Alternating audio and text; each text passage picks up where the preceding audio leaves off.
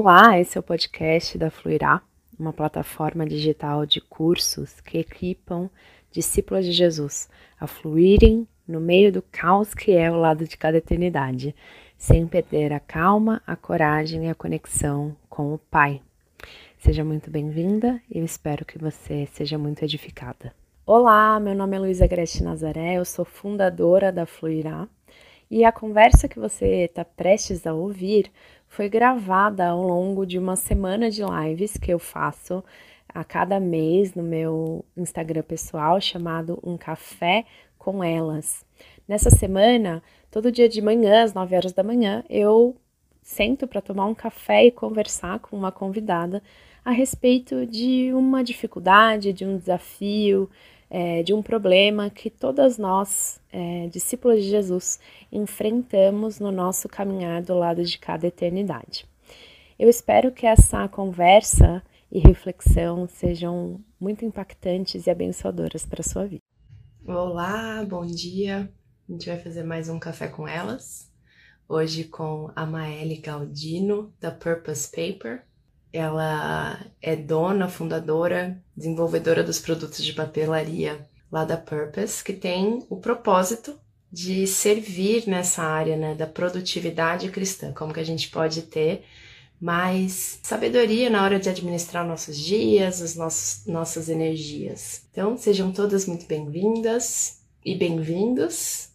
Mandem essa live para quem você quiser e que precisa aprender, né, ferramentas e como a gente pode lidar melhor com a gestão do nosso tempo, com a gestão da nossa energia e tudo isso para a honra e glória de Deus, para que ele seja glorificado e a gente possa administrar bem esses dons que são não só os nossos talentos, mas também o nosso tempo e a nossa energia e o nosso corpo. Bom dia, como é que você tá? Eu tô bem, que alegria. Esse é o nosso primeiro bate-papo, assim, né, de vídeo. A gente já tá para marcar um café faz tempo. Vamos Sim. fazer um café tele televisionado, não tem problema nenhum. E aí, tá todo mundo, todo mundo acordado, começando o dia, né? Pois é, os meus eu já despachei para escola e por isso que eu consigo fazer para mim é assim, horário de live de manhã é às nove da manhã. A gente já tá com todo mundo despachado, tá silêncio na casa. Aí você fala, ai, pronto, daqui a pouco calça em sala de novo. É, aí, eu acho que já é o contrário, que eu tô na empresa, então o pessoal tá chegando agora pro trabalho. Entendi, é, exatamente. São fases diferentes da vida, é. mas cada uma tem o seu caos, né, mãe? Exatamente, é isso aí. Eu já te apresentei enquanto você estava chegando aí, falando para todo mundo do seu trabalho lindo é, na Purpose Paper. E eu, o intuito dessa live, eu queria conversar um pouco assim, né? Primeiro sobre as nossas dores como mulheres que seguem a Cristo e estão do lado de cada eternidade, então suscetíveis às dificuldades do caminho, às frustrações, aos próprios enganos, né? A má administração do nosso tempo. Como que você lida com essa questão da organização e da, da produtividade? Você já caiu na tentação da, da produtividade não cristã, digamos assim? Então, Lu, eu acho que essa questão da produtividade é uma questão para todo mundo, né? Eu tenho essa sensação. Eu, eu não conheço, eu acho, ninguém que poderia dizer assim: não, eu tô tranquilo com isso, eu faço isso perfeitamente não escorrego nem um pouquinho. Na verdade, a maioria das pessoas que eu conheço vivem questões basicamente eternas. Todo dia, uhum. lidando e vivendo essa, essa batalha de estar lidando com uma produtividade sadia, né? Com é, fazer as coisas de uma forma que não se desequilibre, que não extrapole os limites. E eu acho que eu vivo isso da mesma forma, assim. E que eu sou dona de uma papelaria que faz planners, isso faz as pessoas acharem que eu sou uma pessoa super organizada, totalmente planejada, que tudo na minha vida dá certo e que cada passo que eu dou é perfeito. Mas isso não é verdade, assim. Na verdade, pelo uhum. contrário quando eu decidi criar o Planner, eu tava num. que foi o nosso primeiro produto né, na Purpose Paper. Eu tava justamente numa época que eu estava em busca de planners, porque eu queria me organizar melhor, porque eu estava vivendo essa batalha de uma forma mais profunda. Na época eu estava ainda na faculdade e eu tinha acabado de começar um estágio E eu também era líder do grupo cristão da minha faculdade e também era líder dos jovens da minha igreja. Então eu tinha uma série de coisas para fazer e estava morando sozinha. Eu tinha acabado de sair da casa dos meus pais. Então eu estava assim, vivendo uma vida que eu precisava ajustar. Nem todo mundo passou por isso, mas quando a gente sai da casa dos nossos pais, e Lu, você sabe bem, parece que a vida desanda, né? Que as coisas viram uhum. de cabeça para baixo. E foi isso que aconteceu comigo, assim. Eu saí da casa dos meus pais e antes que tinha uma rotina, tudo certinho, ajustado. E eu nem percebia, eu nem percebia que era assim, mas uhum. era... Eu tava ali no ninho, né, entre a, com a rotina deles, seguindo o que eles ajustavam para mim. E era ótimo, era muito mais equilibrado. Depois que eu saio, eu me vejo assim, puxa, estou aqui no ambiente aberto, livre, e eu preciso uhum. me ajustar de novo, e eu preciso aprender a fazer isso. Agora, casada, é de novo essa mesma é, tentativa de ajustar as coisas. Então, quando eu criei o Planner na Purpose Paper, o primeiro, né, o nosso primeiro produto, naquela época foi 2018, foi porque eu vivia essa batalha de uma forma profunda e eu queria muito me ajustar. Então, eu estava procurando planners, porque eu falei, caramba, eu preciso de uma ferramenta, eu preciso de algo que me ajude a fazer isso, porque eu não estou conseguindo fazer sozinha. Então, já dá para ver que, assim, eu não criei o Planner porque eu sou é, questão. Eu criei o Planner porque eu vi uma necessidade e aí eu falei assim, puxa, eu queria muito agora um cristão, porque eu gostaria também de alinhar as minhas necessidades espirituais dentro dessa minha é, vida, né? Dentro de tudo que a gente faz as minhas atividades. E aí foi assim que a gente que a gente começou o Planner. Mas a partir disso é uma, uma questão do dia a dia, assim. Você tá sempre tentando ajustar a vida. Você tá todo dia, você acorda de manhã, e você tem que viver esse mesmo processo para poder que as, as coisas andarem de uma forma mais tranquila, para você conseguir fazer as coisas, você tem que equilibrar e entender que, assim, se você não conseguir fazer tudo, hum, você não pode se frustrar.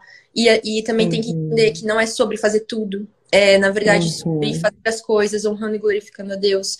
Então, é um, uma batalha todos os dias, sabe? É uma coisa, assim, uhum. que eu uhum. vivo, que eu não deixei de viver, vivo até hoje é, mesmo sendo dona de uma papelaria e tendo criado um planner, eu vivo isso todos os dias, constantemente. Eu tenho certeza que viverei a cada novo desafio, a cada nova situação na vida, a cada nova fase, né? Então, agora casada, eu vivo isso de novo. A gente tem que realinhar as coisas, a gente tem que reajustar a rotina, a gente tem que aprender a lidar com todas as responsabilidades e mais uma que vem com o casamento. E a gente vive assim. E acho que é importante entender, criar essa consciência de que, assim, na verdade, a gente vai passar os nossos dias é, lidando com essa questão da produtividade, é. da rotina, do planejamento, e vai passar os dias fazendo isso mesmo, isso faz parte da vida. A gente precisa se conscientizar, não, não acreditar que vamos chegar num ponto e que agora não preciso mais disso, pronto, tá resolvido. Não, uhum. faz parte, é um processo uhum. que você tem que viver e que vai ter dia que você não vai conseguir, vai ter dia que não vai dar certo e que tá tudo bem, no outro dia uhum. você volta, você continua e você vai fazendo isso, o que você tem que incorporar é que isso faz parte da sua vida, assim, e que ninguém vai ser perfeito. Assim, não adianta olhar, assim, a gente às vezes olha pessoas que a gente pensa, puxa, essa pessoa com certeza consegue, ela faz tudo perfeito, meu Deus, ela tem filhos, ela é casada, ela trabalha, ela faz tudo e dá certo, se encaixa. Não. Provavelmente essa pessoa também vive essa, esse mesmo processo de estar tá organizando as coisas e de dias que não dá certo, de dias que é super intenso, de dias que desequilibra, de dias que não consegue fazer nada. E é assim que uhum. funciona mesmo, faz parte da vida, né? Acho que todo mundo é assim. Uhum. Você sabe que eu acho que tem algumas coisas muito preciosas, assim, tudo que você falou. Que a gente precisa ter essa expectativa correta com relação. Eu acho que tanto a, a nossa autorresponsabilidade, então, assim, o Senhor, ele nos criou como seres que são responsáveis pelo uso do nosso tempo, pelo uso da nossa energia, pelo uso da nossa atenção. E isso passa por nós governarmos bem a nossa vida. Então, acho que as ferramentas de planejamento, de organização de tempo e de tarefas, passa por a gente assumir esse, essa responsabilidade por sermos bons mordomos, não só do nosso dinheiro, mas da nossa vida, né? Da nossa, da nossa energia, da nossa atenção e da nossa, do nosso tempo. É, é escolher aonde eu vou investir este dom precioso que o Senhor me deu, que é o meu tempo, que é a minha energia, que é a, a minha atenção. Mas no outro lado, a gente está imersa numa cultura que nos chama a estar o tempo todo conectada e o tempo todo fazendo, o tempo todo produzindo, o tempo todo sendo estimulada de alguma maneira, né? Então, eu acho que Acho que a gente podia percorrer um pouco essas questões de quais são princípios bíblicos para a gente ter uma produtividade sadia, tendo a consciência das tentações do que não é uma produtividade sadia, né? E como que a gente pode exercitar isso ao longo das nossas vidas. E acho que um outro ponto muito importante que você falou é a gente entender que vai ser um exercício eterno. E eu acho que isso é muito para as perfeccionistas de plantão, não sei quão, quão perfeccionista você é, mas eu tenho uma leve impressão de que você deve ser um pouquinho perfeccionista, assim, né? Não mais. Você tem algum, algum problema com isso? Olha, pra falar bem a verdade, eu já fui muito perfeccionista. Já muito, muito, muito, muito. É especialmente no início da minha jornada. Só que eu percebi, eu, foi uma coisa que Deus construiu em mim, creio eu. Assim, ele foi me forjando mesmo nesse sentido, porque se eu fosse perfeccionista sendo uma empresária, uma pessoa que é, dona de uma empresa, que cria, desenvolve é, produtos, eu não conseguiria fazer isso. É, seria uhum. possível. Então eu cheguei ao ponto de entender que, puxa, tem horas que realmente feito é melhor do que perfeito. E é. Deus me ensinou isso a duras penas, assim. Eu, eu tive uhum. que passar por duras penas para entender que se eu não, se eu me manter nesse padrão de perfeccionismo, as coisas não andam, as coisas não funcionam e a gente não uhum. consegue fazer as coisas acontecerem. É, demoraria uhum. muito mais, teriam coisas que deixariam de acontecer e a gente decide fazer mesmo ficando muito bom. A gente segue sempre, né, um padrão de excelência, um padrão de que a gente quer que seja feito também, não é para fazer as coisas de forma ruim, né, de modo algum. Só que eu realmente fui forjada nisso, Lu. Fui forjada mesmo. Deus me ensinou muito a entender que, por exemplo, às vezes chega uma pessoa para ajudar e essa pessoa não vai ser perfeita. E você precisa uhum. é, entender que essa pessoa não é perfeita. E se você achar que esperar a perfeição dela, esperar que ela vai fazer as coisas é, como você, por exemplo, que nem é perfeição, mas vai fazer as coisas como você, que é uma expectativa super é, inatingível, inalcançável, mesmo que a pessoa faça as coisas muito bem, você não consegue trabalhar, você não consegue ter equipe, você não consegue ter pessoas. Então, eu, eu sinto que Deus realmente me, me ajudou nisso. Eu ainda lido com essa questão e tenho que viver sempre esse processo de refletir, de, de trazer para dentro do coração, de assentar uhum. mesmo isso e entender que, puxa, é, a gente, a, o perfeccionismo, quando ele é exagerado, quando ele passa do limite, quando ele deixa de ser apenas assim, poxa, uma visão boa que a gente tem das coisas, uma forma que a gente tem de alcançar um, um objetivo mais alto, sabe? Quando ele deixa de ser isso, ele para de ser saudável e ele acaba te impedindo, te bloqueando das coisas e te limitando uhum. das coisas, né? Uhum, uhum. E eu acho que o perfeccionismo ele, ele impede a gente de estar no processo, né? Porque a gente tem tanto uma, uma expectativa de que tudo tem que dar, dar sempre certo, e a gente esquece que o caminho e a vida é, é quebrada. Então, assim, nem sempre as coisas vão sair como, como esperado, e nem por isso a gente não deve ter motivos para celebrar, para comemorar e para principalmente aprender, né? Eu acho que às vezes o perfeccionismo e aí, quando a gente vai montar um plano, talvez assim, né? É, eu sou muito, eu sou uma pessoa muito planejadora, eu amo planejar, porém odeio executar, porque executar, eu assim, executar é tão frustrante porque não sai como você idealizou. E eu acho que a gente precisa administrar essas duas expectativas de você sonhar assim, de você se empenhar em alinhar aquilo que o Senhor quer para sua vida mas não esperar a perfeição na hora que aquele sonho for ser colocado na vida, no mundo real, porque vão ter adversidades, vão ter dificuldades, desafios, e, e eu acho que parte do, ama do amadurecimento cristão que passa por a gente escolher o que a gente vai fazer e fazer isso com fidelidade, mesmo sem vontade, mesmo, mesmo frustrada, mesmo com medo, eu acho que passa por a gente aprender a suportar esses desconfortos de caminhar e de trazer ideias para a vida e perceber que, nossa, quando a ideia vem para a vida, é tudo muito, muito maior, muito mais complexo do que, do que a gente imaginava, né? Isso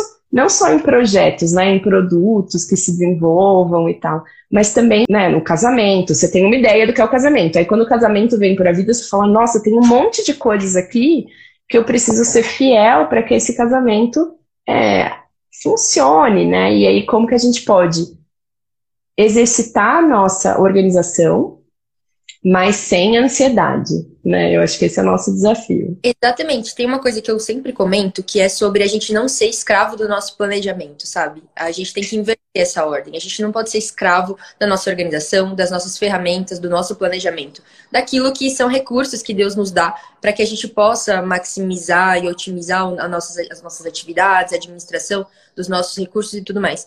A gente não pode ser escravo. A gente e isso é uma coisa muito difícil. É uma coisa natural, eu tenho a sensação. A gente faz o nosso planejamento e a gente sai daquilo pensando, meu Deus, vamos lá. E aí eu, eu, você acaba se escravizando, você não percebe, mas você está acorrentado com aquilo que você planejou. Uhum. Não é esse o caso, você tem que entender o contrário, né? Você tem que fazer o inverso. Você é o, é, você é o senhor do seu planejamento. O seu planejamento uhum. é o seu servo. Você é o senhor uhum. dele, então você utiliza ele como um servo, uma, uma algo que está te servindo, uma ferramenta que está te servindo, mas é você que afia o machado, é você que segura o martelo, é você que faz as coisas, você é o senhor daquilo. E, inclusive, isso para que você não fique até mesmo limitado pelo planejamento, porque às vezes as coisas acontecem, a vida acontece. Então, por exemplo, você está aí fazendo o seu trabalho, você tem uma série de lista de tarefas para fazer, ou cuidando dos filhos, ou alguma coisa, mas acontece uma coisa extra uma coisa que você não imaginou que aconteceria, sei lá, uma pessoa da sua família ficou doente.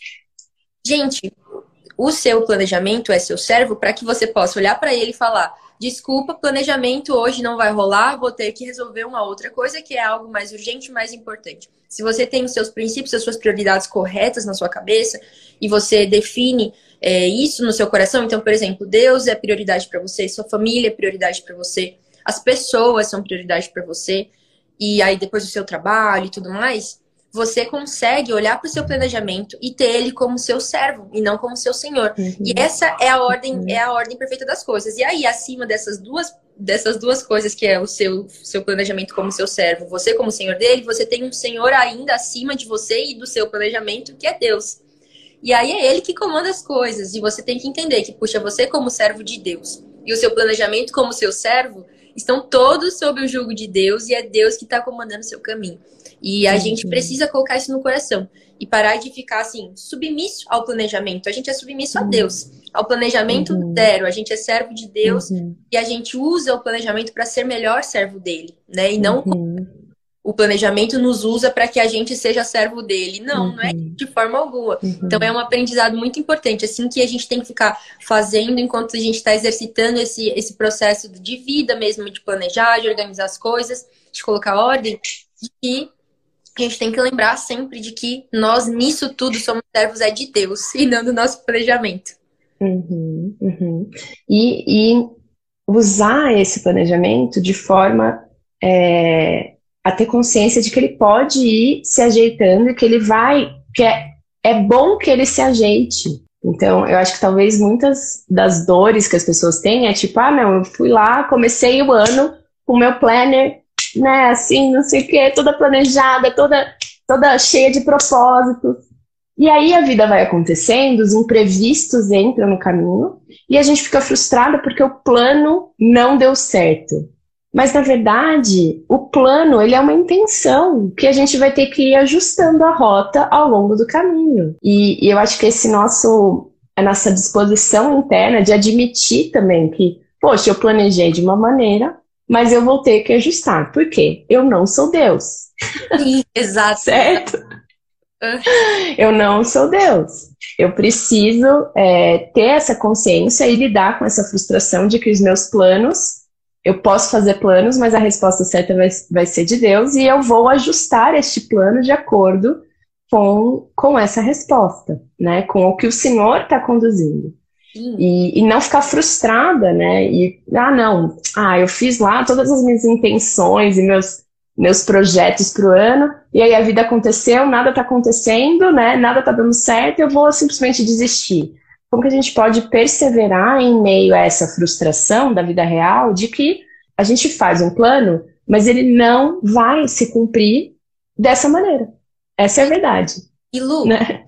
uma coisa que eu falo sempre é assim, graças a Deus que não vai se cumprir.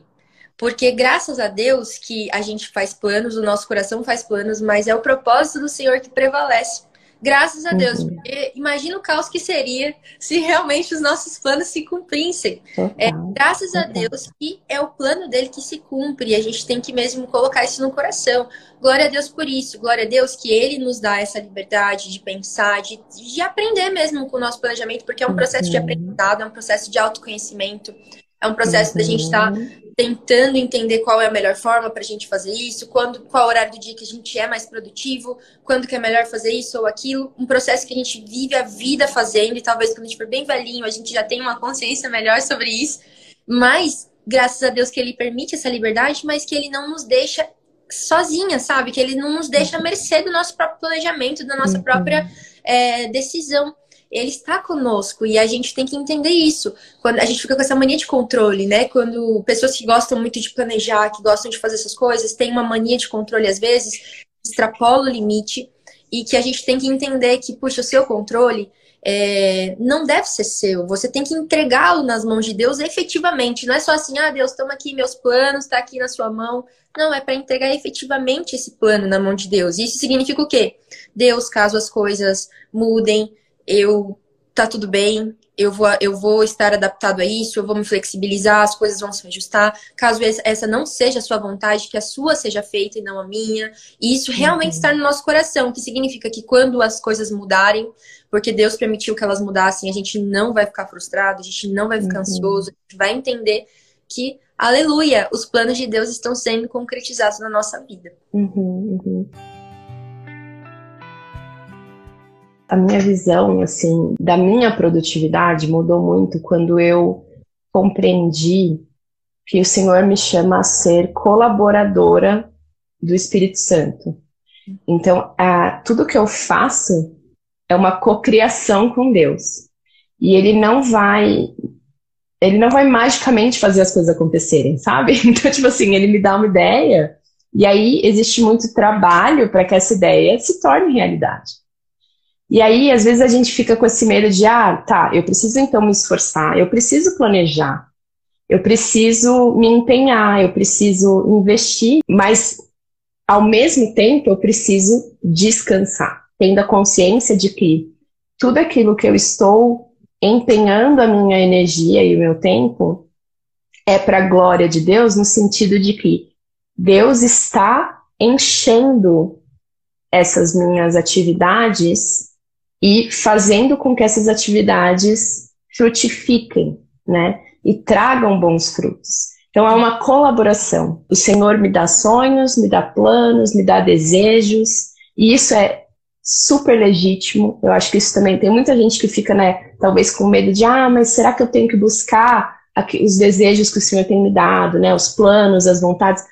O Senhor está plantando, né? Ah, eu quero escrever um livro. Vai lá, monta um plano para você escrever um livro e conte com o empoderamento do Espírito Santo para você dar os passos necessários para você continuar escrevendo um livro. No meu caso foi isso, assim.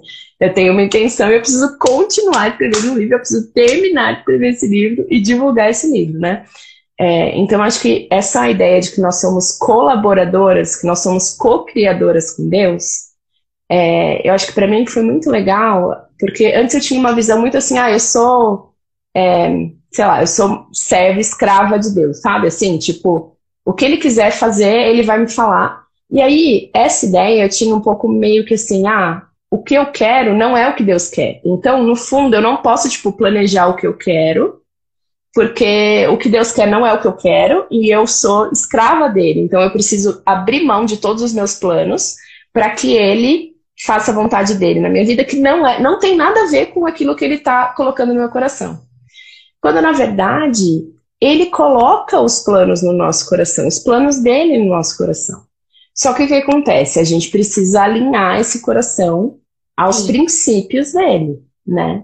E a gente precisa identificar as motivações desses planos, o porquê, o, o como, e acho que principalmente o como a gente vai realizá-los. Que daí eu acho que vocês, é, vocês aí na Purpose têm muito a acrescentar com relação à produtividade cristã, algo que eu acho muito legal é o quanto a nossa produtividade, no sentido do nosso, do nosso frutificar, né? Porque produ produzir é frutificar, ela é uma produtividade que primeiro é cíclica, né? Então nem sempre vai ser hora de dar bons frutos, vão ter momentos que é só momento de, de semear, de arar a terra, né? De, às vezes até mesmo de ver as folhas do que você plantou cair, mas saber que no tempo certo vai, vai dar bom fruto. É, então entender que é cíclico e entender que sendo cíclico a gente precisa do descanso. A gente precisa parar, a gente precisa dizer não, a gente precisa saber qual é o tempo de agora? O que o Senhor está nos chamando a fazer agora? E eu vou fazer isso, mas eu vou fazer isso a partir do descanso. Eu não vou fazer isso para depois, quando eu terminar, eu descansar, né? Que é o que o mundo acaba nos estimulando a sempre fazer. Não, você sempre tem que fazer mais, porque você tem que alcançar mais um pouco, você tem que ir mais, você tem que ir sempre ir além. Sim, sim. como que vocês ensinam esses princípios por aí? Então, quando a gente fala de produtividade é, cristã, né? E, inclusive, eu, eu escrevi um artigo agora para cultivar guardar para o próximo volume que vai sair sobre isso. E a gente está conversando sobre esse assunto lá com eles, conversando com eles. Eu tenho percebido até o quanto esse nome, produtividade, esse termo, não é o termo mais adequado para o cristão. A gente utiliza ele a, pela falta de uma palavra mais correta.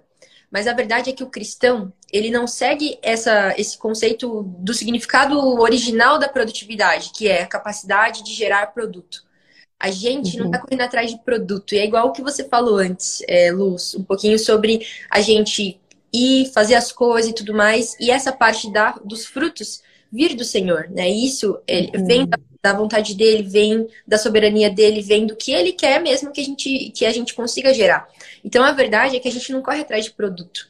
A gente corre atrás do como, do método, da forma. Isso que você também comentou uhum. já. Por, por uhum. conta dessas coisas, a gente está pensando muito sobre como esse termo é, da produtividade ainda é um termo distante do que a gente realmente está querendo falar, que é quando a gente comenta de produtividade cristã.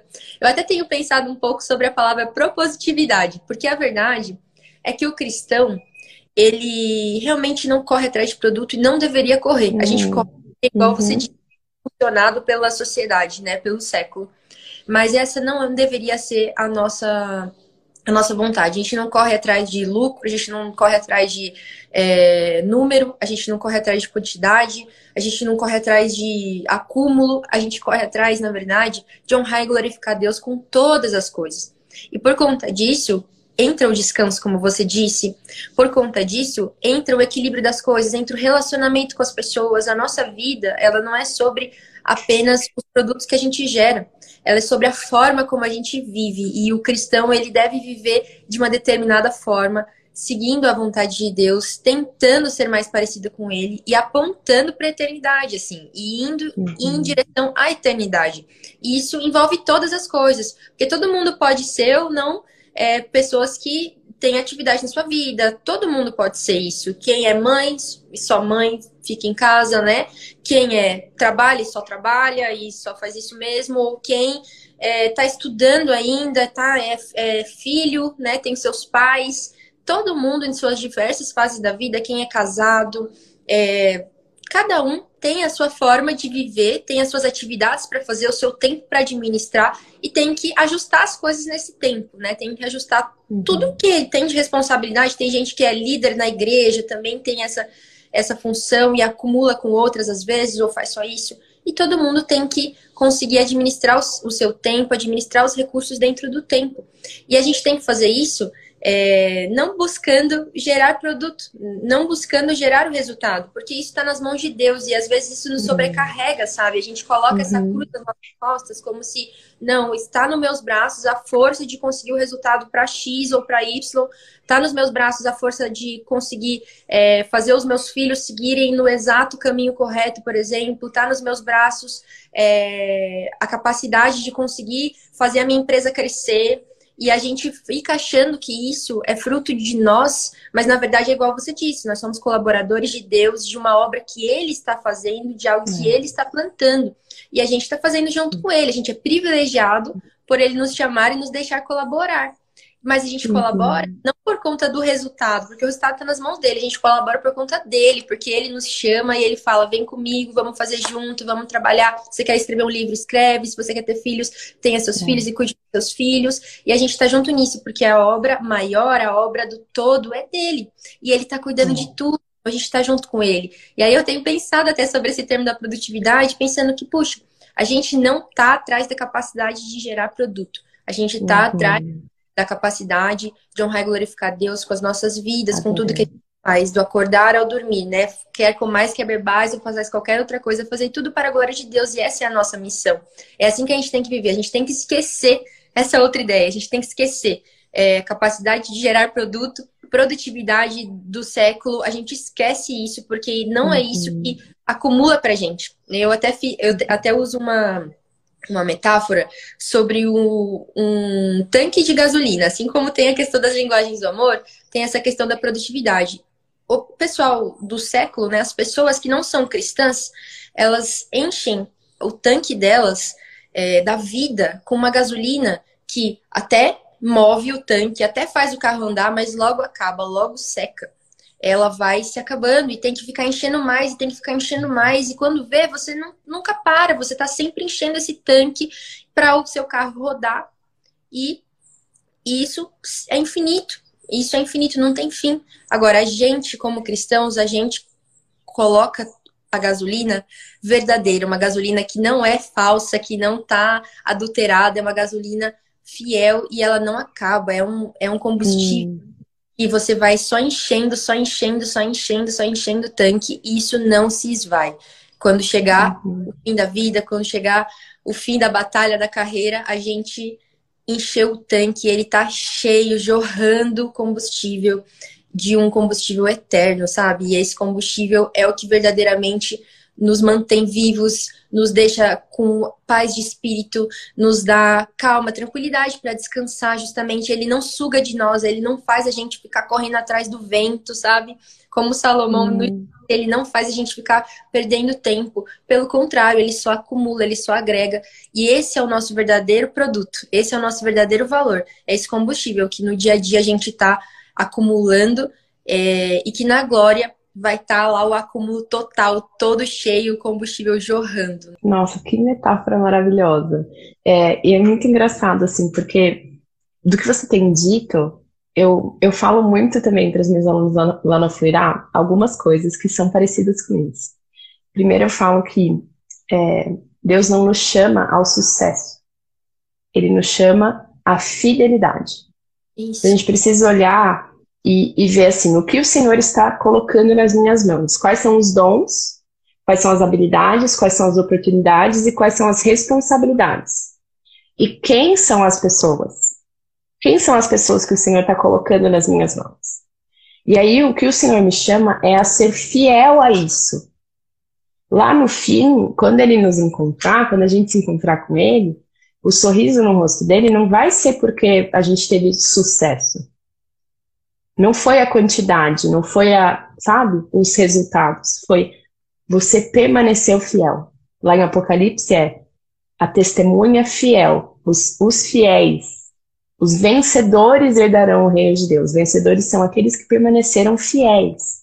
E às vezes a gente acha que fidelidade tem a ver com, né? Ah, eu ler a Bíblia todo dia. Não, mas fidelidade é você administrar bem a vida que Deus te deu. Isso é fidelidade.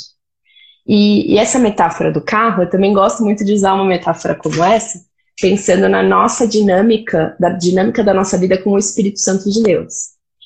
É, entendendo a nossa cocriação, a nossa colaboração, e para a gente compreender qual que é o nosso papel e qual que é o que, o que o Espírito faz. E às vezes a gente gosta de falar assim, ah não, eu vou abrir mão do, do controle, eu vou deixar o volante para Deus, para Deus guiar. Mas Deus não vai, Deus, ele não vai pegar o volante, não vai guiar o carro por você. Ele não vai. Esse não é o papel de Deus. Ele te deu os princípios, ele te deu um GPS, o GPS está dado, ele te deu o um mapa, é ele te deu a capacidade de compreender esse mapa e você dirige esse carro que o combustível é o Espírito Santo de Jesus. Então, a gente precisa entender o nosso papel. O controle não está nas nossas mãos, de fato. É o Senhor quem está nos conduzindo, Ele que está determinando o caminho, Ele que nos dá a energia, a, a força para fazer. Mas a nossa responsabilidade é: tá falando para eu virar aqui? Eu vou fazer, eu vou virar aqui. É isso aí. E, e, a gente assumir o nosso lugar, porque senão a gente fica numa posição de. A gente acha que, tipo, confiar e abrir mão do controle é não fazer nada. Uhum. E aí a gente vai para o outro pêndulo, que é: não, eu preciso, eu preciso garantir, porque se eu não fizer, não vai ter nada e tal. E eu acho que esse lugar do meio, eu achei lindo isso, eu acho que é propositividade, amei. Eu acho que você tem que lançar o, o termo aí que é a gente andar pelo propósito, a gente entender, eu posso não estar vendo os frutos, eu posso é, ainda não estar vendo o resultado, mas eu estou andando pelo propósito que me foi dado. E aí entender como, como descobrir qual é o propósito. É só olhar o que está nas suas mãos. Cara, Deus te deu dons, habilidades, oportunidades, responsabilidades e pessoas.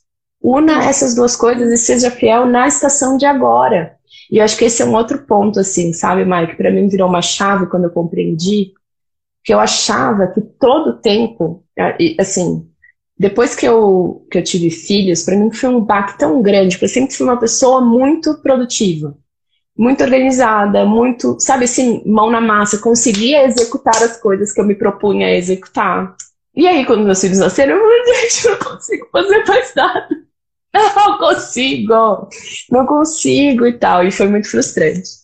E aí o Senhor me ensinou, falou assim, não, filha, mas fazer, o que é para você fazer? E qual é a estação que você está vivendo agora? Porque nem toda estação vai ser de, de fruto. Vão ter estações de poda, vão ter estações de rega, vão ter estações de, de plantar e a gente precisa suportar o processo de ainda não ver o fruto, mas continuar fiel ao propósito. Exatamente. E esse propósito, Lu, quando a gente fala de propositividade, já usando esse termo aí, lancei agora na sua live aqui. Adorei. Mas falando assim, nesse sentido, quando a gente está sendo guiado pelo propósito, ele é inabalável, né? É justamente essa questão do, do, do, tanque que eu falei. É inabalável. Agora, quando a gente é guiado por um produto, ou por um resultado, ou por qualquer outra coisa, essas coisas são, são abaláveis, né? A gente está sendo uhum. guiado pelo nosso eu, pelo nosso ego, porque a gente quer chegar ao sucesso, como você falou, por exemplo, ou por alguém que está nos pressionando, por um chefe, ou pela sociedade que pressiona a mãe a ser extremamente produtiva de sei lá de qual forma e tudo mais é, a gente sendo guiado por isso, essas coisas são abaláveis. E quando a gente está sendo uhum. guiado pelo propósito verdadeiro, né, que é o propósito de Deus, essa, isso é inabalável, porque para além de tudo, ele nos sustenta nessa situação, né, uhum. né? Igual uhum. ele dá o um mapa, ele nos dá descanso, ele nos dá conforto, ele nos dá paz, ele nos dá uma série de recursos ao nosso entorno quando a gente está sendo guiado por esse propósito que é inabalável, porque a gente está é. Tá sendo fiel, como você falou. Então é realmente é. isso. É a gente seguir um propósito inabalável. E voltando um pouquinho no que você disse antes, é muito sobre a parábola dos talentos, sabe? Eu lembro da parábola dos talentos quando eu penso que a gente tem que fazer as coisas mesmo, né? Naquela história que o Senhor deixou com seus três servos, todo mundo conhece essa história, entregou para eles talentos, que na época era dinheiro, é, e os servos, dois deles tiveram a decisão de fazer algo com aquilo. E eles correram um risco, inclusive. Eles poderiam não ter uhum. corrido esse risco e ter deixado ali, mas eles falaram: não, eu, eu recebi um recurso na minha mão, o meu senhor deixou esse recurso comigo, e o que ele costuma fazer com isso? Ele costuma multiplicar, ele costuma gerar algo a partir desse dinheiro. Então a gente vai fazer isso também. E esses, esses dois servos fizeram isso. E justamente o, a resposta do Senhor para eles foi fidelidade, falar obrigado por ter sido fiel a mim, porque uhum. eu te dei algo que é meu e você olhou para aquilo e falou assim, como se fosse meu, eu vou fazer isso aqui gerar mais, vou fazer isso multiplicar, vou fazer uhum. isso dar certo. Enquanto que o outro servo é, decidiu apenas guardar, não quis correr o risco de lidar com aquilo, porque é trabalhoso, sabe, Lu? É exatamente isso, é trabalhoso. Se você tem, Deus te dá no seu coração uma ideia de escrever um livro, trabalhe neles, você tem que lidar com isso, uhum. com o fato de ter filhos e ter que cuidar dos filhos e de lidar com a casa, com o casamento, com outras responsabilidades que você tenha. E você tem que fazer acontecer. Deus está te dando isso, você tem que tomar para si falar isso é meu, e eu vou correr atrás também como se fosse meu, mas sabendo que é de Deus. Você está sendo apenas fiel mesmo, assim, você está falando, Deus uhum. me deu e eu tenho que fazer acontecer. E eu vou fazer acontecer. Uhum. E a resposta de Deus para isso é fidelidade, é você ganhou um pouquinho mais de gasolina no seu é. tanque que você está enchendo e uma gasolina eterna e, que, e glória a Deus por isso. E para aquele que não fez, Deus fala para ele com, com muito repúdio, né? Com assim, puxa vida, você não deveria ter feito isso. Eu te dei algo precioso que você poderia ter gerado mais enquanto eu estou fora e você não gera. Uhum. Então fica uhum. essa esse é, essa aprendizado para nós, porque Deus realmente quer que a gente multiplique, que a gente gere, que a gente faça algo, faça manutenção, cultive, guarde as coisas que ele nos dá tudo é dele, né? Uhum. Tudo é dele. As, uhum. Inclusive os nossos dons, os nossos talentos. Como você disse, todos esses recursos que nós temos na nossa mala é, do uhum. propósito, que é uma coisa que o Douglas Gonçalves um dia falou, eu nunca me esqueci. Que a gente tem uma mala cheia de coisas, cada um tem a sua, ela é única, ela é totalmente personalizada para você. Essa mala minha, por exemplo, tem um talento talvez para criar produtos, para desenvolver ferramentas, tem um, um chamado para é, missões, tem um marido que é o Danilo, tem os pais tal, tem uma cidade que eu morei, tem pessoas ao meu redor, essa minha mala tem a minha história e coisas que Deus me deu e que eu realmente tenho. Eu sei que cada um de nós aqui tem talentos, tem dons, é, tem recurso, às vezes tem gente que tem mais dinheiro, tem gente que tem menos dinheiro. Tudo isso são coisas que Deus escolheu para você e que a gente também vai construindo junto com Ele. A gente vai montando essa nossa malinha e uma hora vai ficando mais cheia, mas a gente tem que o tempo todo utilizá-la. É, à medida uhum. que a gente uhum. utiliza, mais coisas entram nela e a gente uhum. vai utilizando ela a vida toda para uhum. fazer esse propósito acontecer, né? A gente seguir realmente esse propósito e para fazer como a parábola dos talentos chama a gente a fazer, multiplicar, uhum. gerar alguma coisa, né? Ser fiel a Deus. Uhum. Uhum. E você sabe que essa história de propósito e vocação, né? Quando eu era mais nova, eu isso me inquietava muito, assim, eu ficava, ah, qual que é o propósito? Qual que é o seu propósito para minha vida? Eu quero descobrir minha vocação, eu quero cumprir minha vocação, eu quero, né, assim, qual que é o propósito? E aí, aos poucos, é, na caminhada cristã, né, eu também algumas chaves viraram, assim, e que me fizeram ter mais faz com relação a esse, a esse tema, até mesmo para eu poder é, cumprir o propósito de hoje, sabe assim? É, e foi quando eu descobri que, primeiro, antes de tudo, o propósito de Deus para cada um de nós, né, o propósito geral está revelado, está na Bíblia, né? Nós somos chamadas a fazermos parte do, parte do reino de Deus e temos o caráter de Cristo formado em nós para que o reino seja manifestado. Aquele versículo que a gente tira muito de contexto, né? Todas as coisas cooperam para o bem daqueles que foram chamados de acordo com o propósito de Deus. E aí, às vezes, a gente acha que é tipo assim, ah, não, tudo vai sempre dar bem, né? Tudo vai sempre ficar bem. Todas as coisas vão, vão virar boas, porque o propósito de Deus é que eu tenha uma vida boa. Mas, na verdade, é qual que é o propósito de Deus? O propósito de Deus é ter Cristo formado em mim para que o reino seja manifestado até que ele volte. E aí, todas as coisas vão cooperar para este bem, que é o quê? Ter Cristo formado em mim. Ter essa dimensão, mesmo que a gente ainda não saiba o propósito específico, né? Que a gente ainda não tenha descoberto os nossos dons, os nossos talentos, só esse propósito de estar no reino já é um propósito suficiente que eu assim, poxa, então toda pequena coisa que eu fizer, eu estou fazendo compreendendo que o caráter de Cristo está sendo formado em mim. Então, isso já traz um significado muito grande. Mas, para além disso, o Senhor nos deu e deu a cada uma de nós dons e talentos muito específicos. E às vezes a gente acha que dom e talento é só assim, né? Ah, eu. Não, a Maia, ela cria coisas lindas. Então, ela tem um talento, ela tem um dom, sabe assim?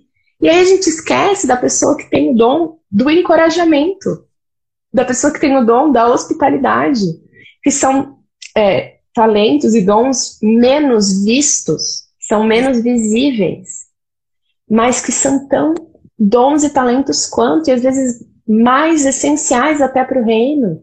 Uma pessoa que, sabe, consegue ter a sensibilidade de perceber a necessidade, né? O dom da misericórdia. Então, eu acho que a gente precisa abranger o nosso, o nosso leque do que, do que são dons que o Senhor nos deu. É, e aí eu acho que a gente precisa do outro, para que o outro reconheça, poxa, você é uma pessoa que gosta de encorajar a outra.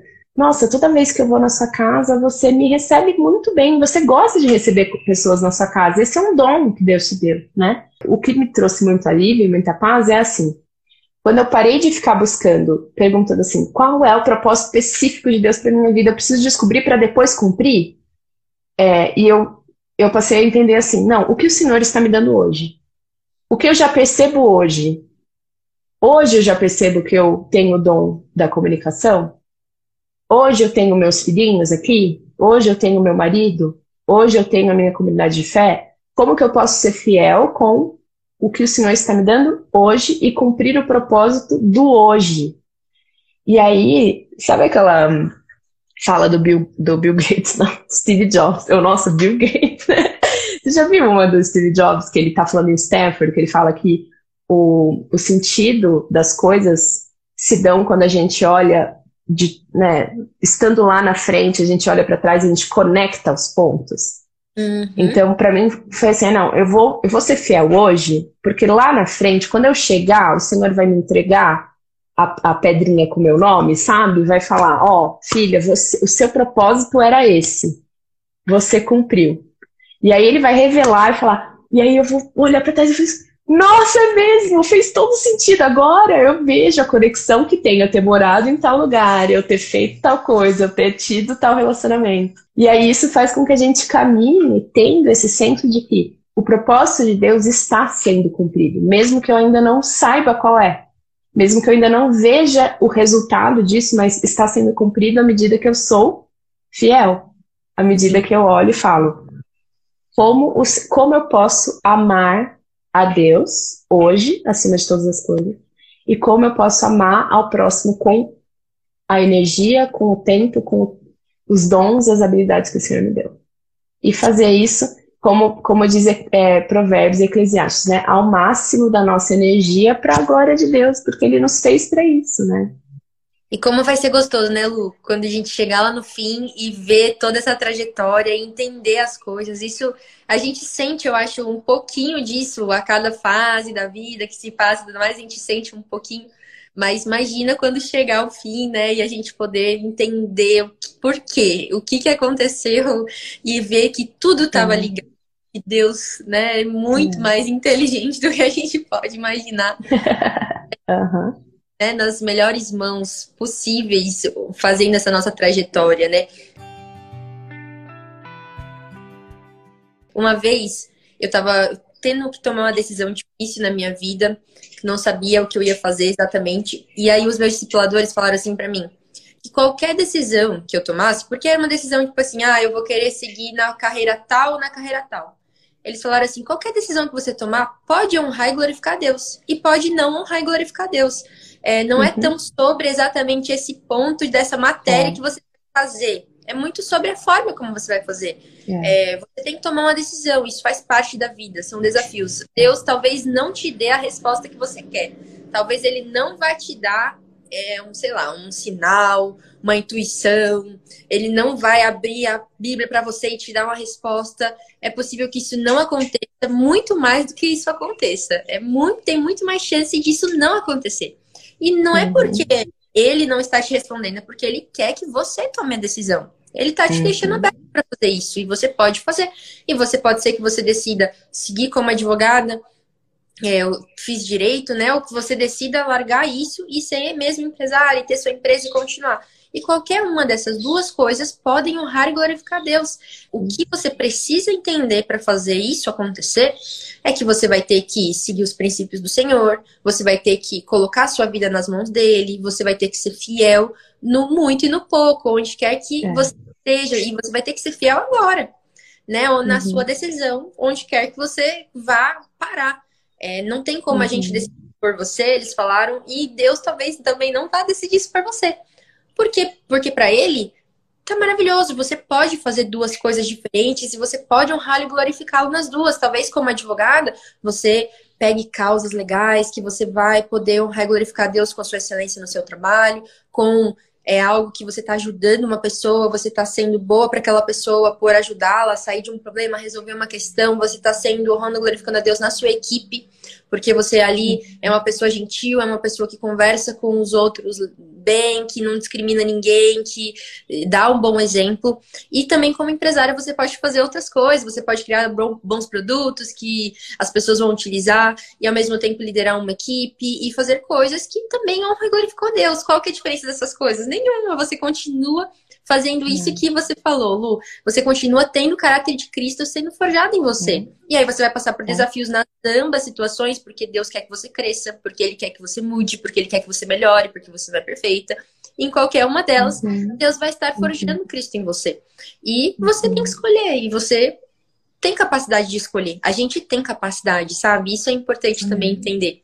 A gente consegue é, pensar nas nossas prioridades e até indo num sentido mais prático dessa coisa, uhum. tomada de decisão, de coisas que a gente precisa resolver na nossa vida. Às vezes a gente fica esperando de Deus uma resposta sobrenatural.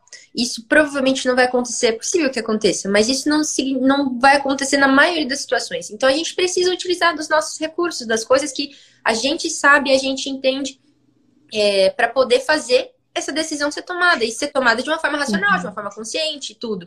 Uhum. Então, você tem que ter suas prioridades claras na sua cabeça, você tem que saber o que, que são prioridades na sua vida. É prioridade que você tenha um relacionamento com Deus, que você tenha tempo de devocional, isso é prioridade, então você não vai aceitar um trabalho, por exemplo, que vai te tirar isso totalmente, que você não vai ter tempo para nada, que você não vai conseguir fazer mais nada na sua vida.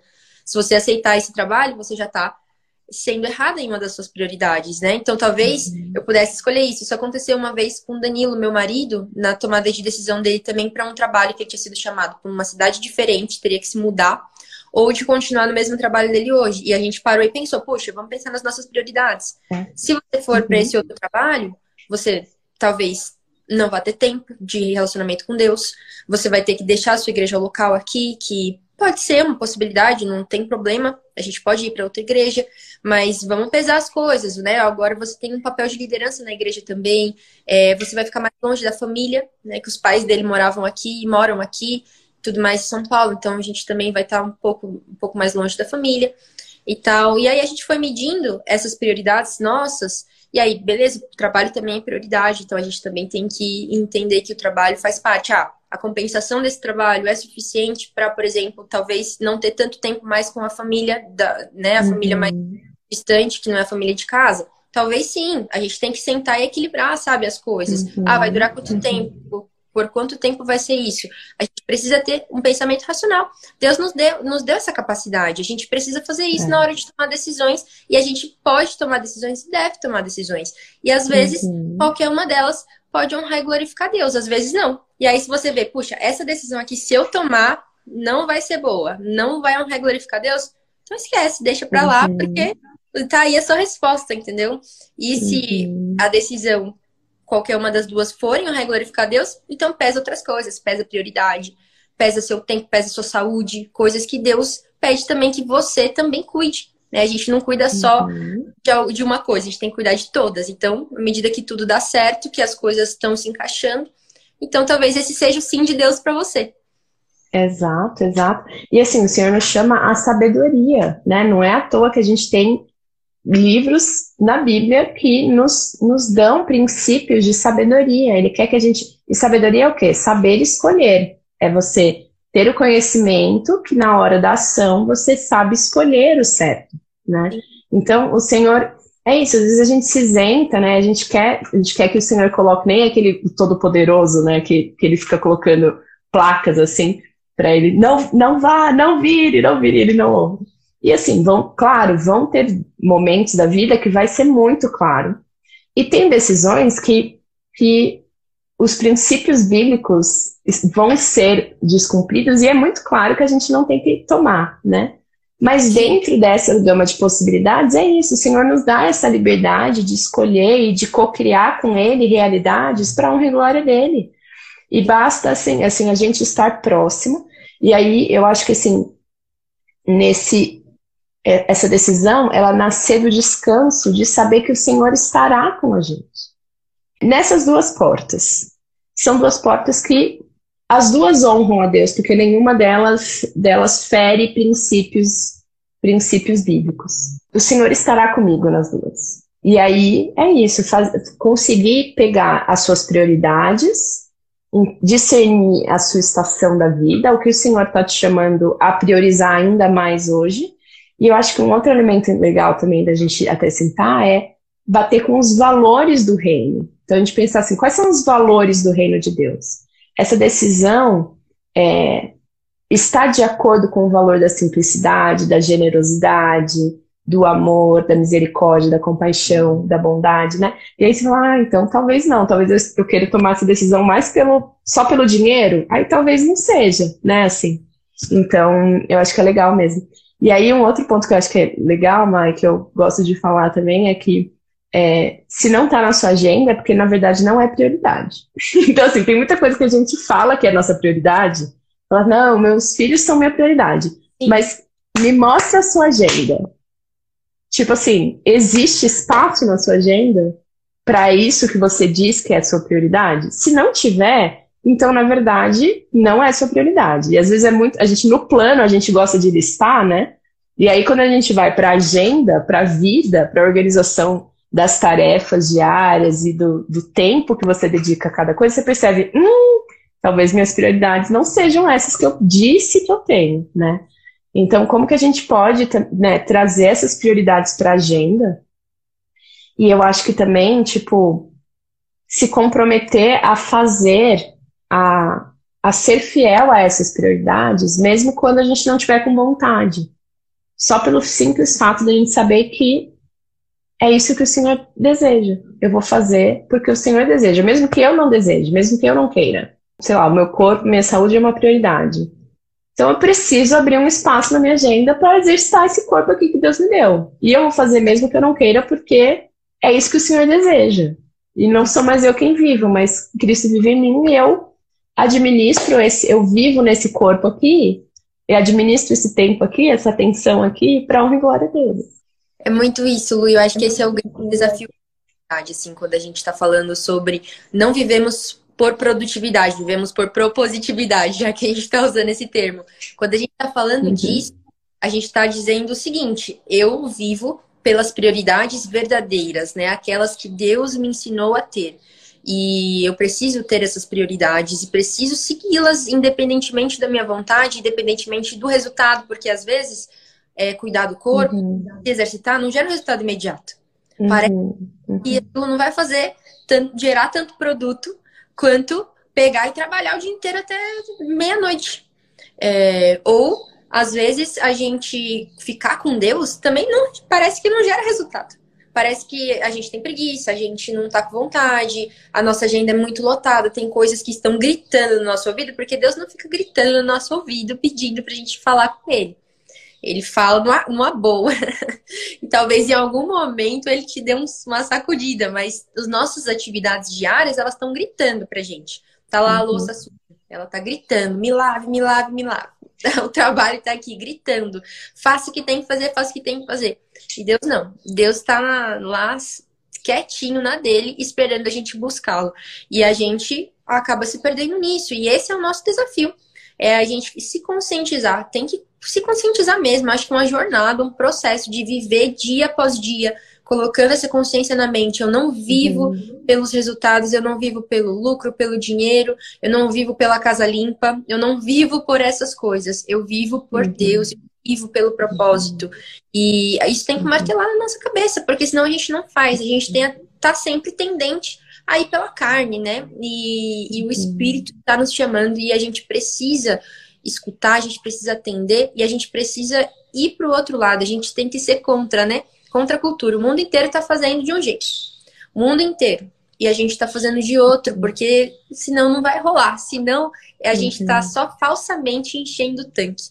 É, a gente está é. falsamente o tanque, está correndo atrás do vento, está é, mo molhando é, no vazio. A gente está fazendo tudo para nada, né? À toa. E na uhum. verdade, a gente quer fazer o contrário. E, e, temos que entender. A gente vive, como você disse mesmo, Lu, assim, quando você olha a sua agenda, você vê a realidade. E ali a realidade é, normalmente, a realidade é, estamos vivendo por produtividade. Estamos vivendo uhum. pelo que o século chama viver. Pelo que a sociedade nos chama a viver. É, e isso é majoritário na nossa vida não, não significa assim que, puxa, não posso trabalhar, então tem que passar o dia inteiro orando e só fazendo coisas é, que eu considero, né, que a pessoa considera sagrada. Não, não é isso. Isso não, não, uhum. não é significado das coisas. Mas significa que você tem que viver uma vida equilibrada, porque é o que Deus te chama a viver. Se você trabalha igual um louco e vai dormir todo dia meia-noite sem conseguir comer direito às vezes, sem conseguir falar com a família, sem conseguir ter um tempo de lazer mesmo que seja, é, de contemplação. É, se você não consegue fazer nada dessas coisas, então sua vida não está equilibrada. O seu trabalho é digno, o seu trabalho é ótimo. Uhum. Cuidar dos seus filhos também é muito, muito importante. É, mas isso não pode te su fazer sucumbir, isso não pode ser total na sua vida. Assim, aquele, o livro do Super Ocupado do Kevin De Jong, ele fala de algumas é, de, é, diferentes maneiras de você estar super ocupado, né? E ele traz essas abordagens, assim, tanto de pais com filhos, por exemplo, tanto de pessoas que trabalham muito, ou de ministros de, de, da igreja, pessoas que né, têm trabalhos de liderança na igreja, todas essas pessoas têm a tendência de estarem super ocupadas com essas coisas. Uhum. E a verdade é que Deus nos chama. A gente precisa estar com a vida equilibrada. Se você está com a vida é, equilibrada, das diferentes formas, você está honrando e glorificando Deus. É. Não precisa uhum. orar o dia inteiro ou passar o dia inteiro lendo a Bíblia. Você precisa viver segundo os princípios dele. E esse é um dos princípios. Se você não descansa, uhum. então você não está honrando e glorificando a Deus. Se você pega uhum. e trabalha o dia inteiro sem parar, tá super ocupado, fica exausto. É, e claro, existem fases da vida, né, gente? Às vezes a gente precisa, por exemplo, cuidar do bebê recém-nascido e você vai uhum. ter que ir uhum. ali sacrificar nesse sentido do descanso, do dormir. Mas é uma fase, isso passa e depois as coisas precisam ser reajustadas. Uhum. E, e às vezes em outras coisas, por exemplo. Mas no geral, né, o saldo, ele precisa estar mais positivo do que negativo.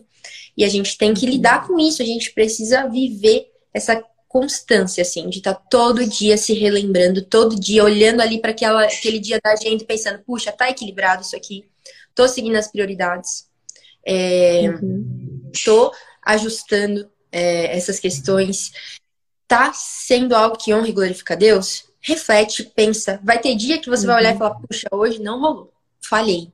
Pede perdão ao Senhor e recomeça no outro dia. E essa é a nossa batalha uhum. constante né, até uhum. o fim dos tempos aí. Mas temos que vivê-la, temos que estar conscientes. Porque às vezes a gente não uhum. se conscientiza, Lu, e a gente fica só vivendo, a gente vai levando vai empurrando com a barriga uhum. e não se conscientizou e quando você vê, terminou a, a sua jornada e você olha para trás e pensa, puxa vida, passei todo esse tempo sem ter nem sequer a consciência de que eu estava vivendo errado, né? De que eu estava uhum. desequilibrada, de que eu poderia ter feito de uma forma diferente. Então, acho que a consciência uhum. é muito importante para a gente poder lidar com essa questão. Uhum, perfeito.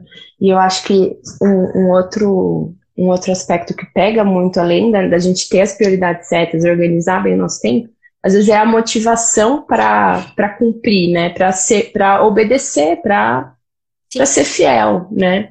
E aí eu acho que não é à toa que assim nossa nossa live chama a ilusão da realização pessoal, porque eu acho que às vezes a gente, quando a gente tem como motivação, a gente está se sentindo realizada, aí a gente vai ter o risco de focar nossa atenção e o nosso tempo em coisas que vão trazer essa realização instantaneamente para gente, seja elas quais forem. E aí isso vai gerar uma vida desregrada, uma vida super ocupada. Então, a nossa motivação deve ser a fidelidade ao propósito de Deus na nossa vida. E a gente entender, essa fidelidade, às vezes, não vai me trazer realização às vezes, vai significar fazer atividades que não necessariamente me dão prazer. Sim. Não me fazem me sentir útil, não me, não me fazem me sentir é, relevante, importante, não me dão glória. Porém, são atividades que o Senhor está vendo. e que o Senhor está me pedindo para fazer. Então eu vou fazer aquela atividade para a glória de Deus. É e aí você passa a lavar a louça e entender. A louça tem que ser lavada. Então eu não vou ficar aqui muito do nosso sofrimento é, é a nossa negação da, das coisas chatas da vida, né? Falar, ai, que droga, eu preciso lavar a louça. Gente, a louça tem que ser lavada. Ao invés de a gente ficar reclamando, vamos lá e vamos lavar. O corpo tem que ser se exercitado. Vamos lá e vamos se exercitar. E pensando não, exatamente o que você falou, né? Não no resultado, não no prazer imediato que aquilo vai trazer, mas a fidelidade no propósito. Eu estou fazendo isso mesmo que eu ainda não veja os frutos, mas porque eu tenho um bom pai que está cuidando de mim e que está me pedindo isso. E aí eu vou ser, vou, eu escolho ser fiel. Né? Sim, sim. E ele nos dá essa consciência mesmo, Lu. A gente, o nosso corpo pede uma boa alimentação, ele pede todas essas coisas, a manutenção do jardim, né? Como a Tish fala no Liturgia do Ordinário, um pouco sobre uhum. a manutenção. A gente precisa fazer a manutenção, não tem jeito. E, uhum. e sabe, faz parte do nosso da gente ser forjado. É, Deus nos forja nas pequenas coisas e nas grandes, assim. Ele forja no que a gente gosta muito de fazer e também no que a gente não gosta. Ele forja uhum. em coisas que são trabalhosas, em coisas que são rápidas. Ele tá realmente forjando o caráter de Cristo em nós, porque esse é o propósito dele, é isso que ele tá fazendo. É, e quando a gente se propõe a colaborar, a estar junto com ele, é, também tem uma metáfora do carro. Agora eu me lembrei outra história de carro. Um de um amigo meu falou assim que Deus é como um pai que tá lavando o carro. E aí vem aquele filhinho pequeno e o filhinho pequeno quer ajudar a lavar o carro.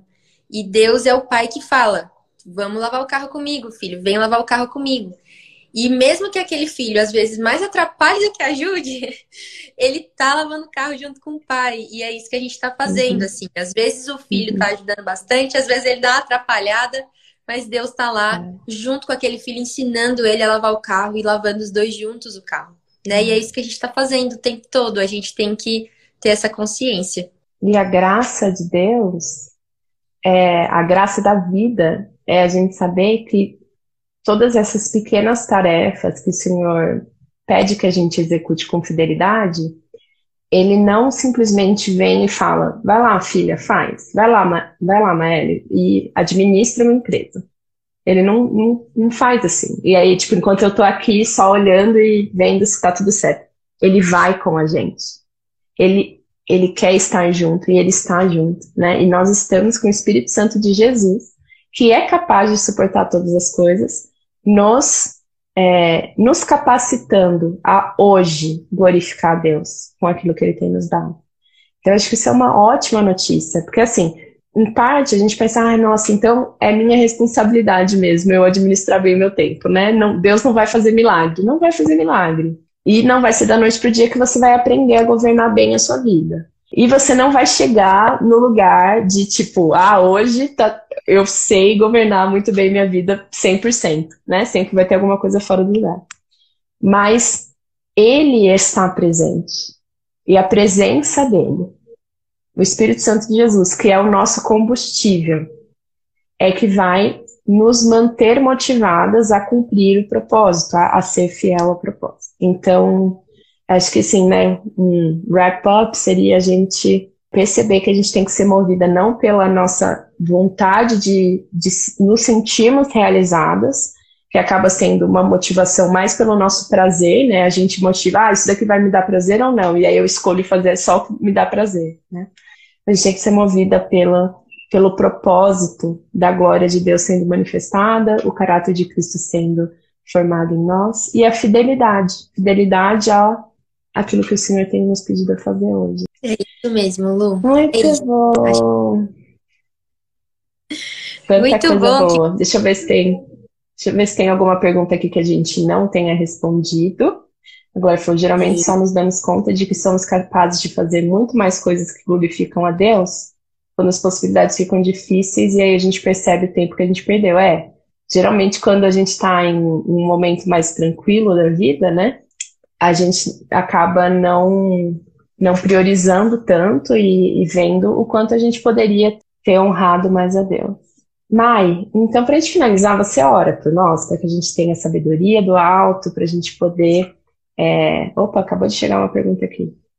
Quem é o autor do livro Super Ocupado? É o Kevin D. Young, né? Isso mesmo. Perfeito. É um bom.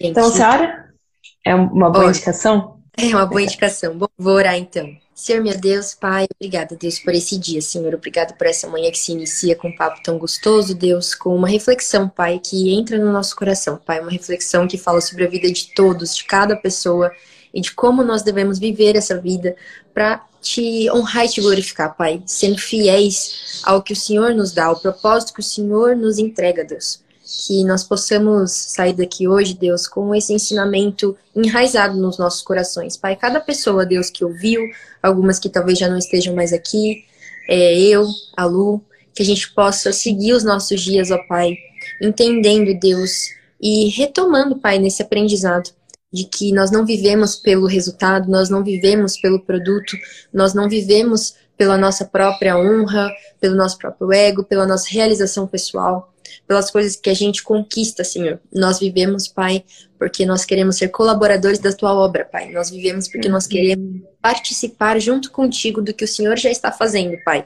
Nós vivemos porque nós queremos que o Senhor seja conhecido, Deus. E nós vivemos porque queremos cada vez mais nos parecermos com Cristo, para te honrar e para te glorificar em cada coisa, Deus, que nós aprendamos, Pai, é, da manhã à noite, a fazer tudo, Deus, para te honrar e te glorificar, que nós possamos comer, nós possamos lavar a louça, nós possamos escovar os dentes, conversar com um amigo, é, tratar bem o marido, a esposa, cuidar dos filhos, levar na escola, trabalhar, é, lidar com as pessoas do trabalho, Deus, que nós possamos assistir TV, que nós possamos descansar, que nós possamos ir à igreja e tudo isso que nós fazemos ao longo do nosso dia e do dia de hoje, do dia de amanhã, e dos próximos e próximos dias, Pai, que tudo isso a gente possa fazer com um alvo certo, com uma consciência firme, Pai, com uma intencionalidade verdadeira de te honrar e te glorificar, de fazer as coisas conforme o Senhor nos ensinou.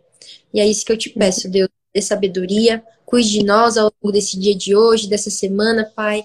E muito obrigada, Deus, por essa oportunidade de falar sobre o Senhor, de te conhecer um pouco mais e de estar contigo e com todas as pessoas aqui presentes. Em nome de Jesus, amém.